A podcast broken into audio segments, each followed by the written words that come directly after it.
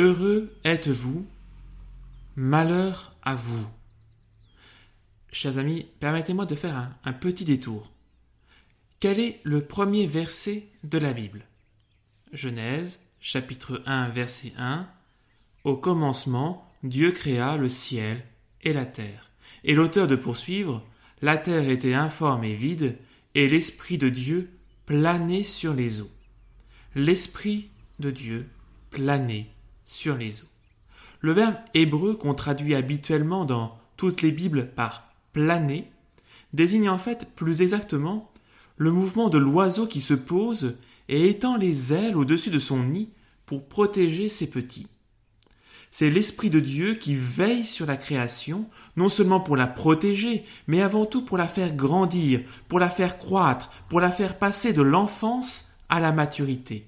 Et grâce aux connaissances de la science d'aujourd'hui, même si nous ne sommes pas des adeptes de physique quantique, nous pouvons nous émerveiller de l'action de l'Esprit de Dieu. Par volonté du Père éternel, il y a 13,7 milliards d'années, l'univers observable a pris son élan pour croître et se complexifier. Dans le silence des origines, l'énergie est devenue matière. Ce furent atomes, poussières, gaz, étoiles, galaxies et planètes qui se formèrent l'Esprit de Dieu veille et il fait croître. Une autre histoire a commencé un peu plus tard, celle de la vie, sur la singulière planète Terre, du simple au complexe, du primitif au plus élaboré, une histoire de plus de trois milliards d'années, et encore une fois, nous ne pouvons que nous incliner devant l'œuvre de l'Esprit de Dieu, qui est source de vie. Qui parmi nous n'est pas dans l'émerveillement face à la complexité et la beauté de la création. Puis, une autre aventure a commencé, encore plus mystérieuse. Voici déjà plusieurs centaines de milliers d'années, un vivant singulier s'est dressé et il a commencé à se servir de ses mains, il a développé son cerveau, et des générations par centaines de mille sont advenues. Il est celui que Dieu attendait, celui que Dieu désirait, Dieu en a fait son intendant pour gérer, entretenir, dominer toute la création. Une immense aventure dont nous sommes les héritiers, héritiers de l'action de l'Esprit de Dieu, mais encore faut-il passer de l'enfance à la maturité, car la vie humaine n'est pas achevée. Le but de Dieu n'était pas d'avoir des serviteurs. Jésus nous le dira lui-même, hein. je ne vous appelle plus serviteur, mais ami. Son but et de continuer son œuvre créatrice au tréfonds du cœur de l'homme. L'Esprit de Dieu est encore à l'œuvre, il continue de planer sur la création. Et Dieu veut achever son œuvre. Mais pour l'achever, il revient à l'homme de faire un choix, un choix que l'Évangile vient de nous exposer, un choix avec deux options. La première, nous pouvons choisir de vivre selon les exigences de la vie animale, et continuer de vivre en être de compétition et de lutte, par l'élimination des plus faibles ou de ceux que nous jugeons de race impure, indigne. Nous pourrions prendre cyniquement le parti des jouisseurs et des rassasiés, et là Jésus dit Malheur à vous, car vous avez déjà votre récompense. La deuxième option, c'est la voie que le Christ veut nous voir prendre c'est celle des béatitudes, celle qui honore la vérité et la justice, celle qui honore les pauvres, les malades, les plus fragiles, celle qui vit de sollicitude et de compassion. Heureux êtes-vous, car le royaume des cieux est à vous. Alors bien entendu, Jésus n'est pas en train de dire au mendiant qui meurt de froid, sous trois couches de carton, Quelle chance tu as, mon gars, parce qu'un jour tu auras une belle place au chaud dans le royaume des cieux. Évidemment, non.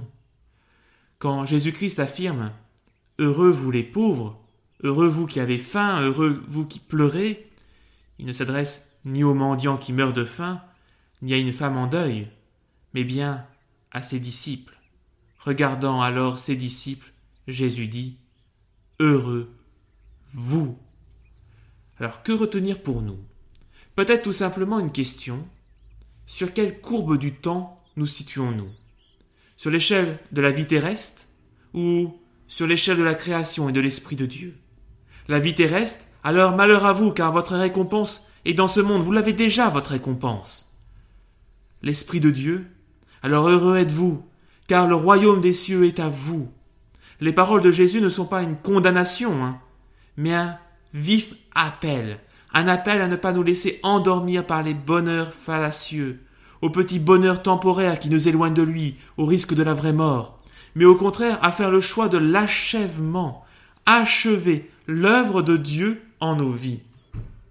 Comme l'écrit le, prophète Jérémie dans la première lecture, eh bien, maudit soit l'homme qui met sa foi dans un mortel, qui s'appuie sur un être de chair, tandis que son cœur se détourne du Seigneur.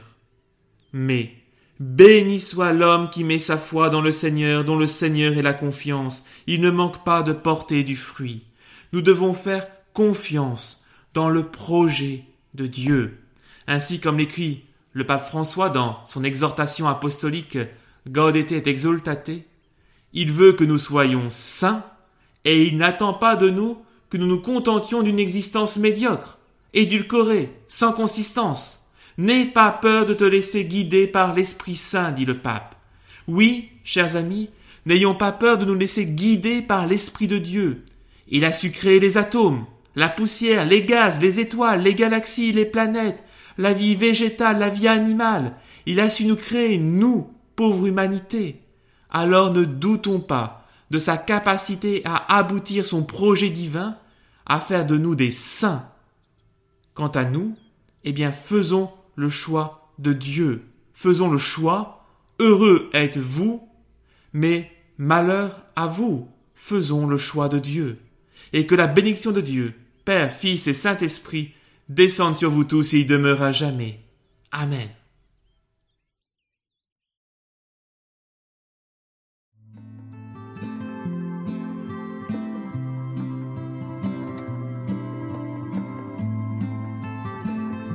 Écoutez la parole du jour chaque jour sur Catoglade.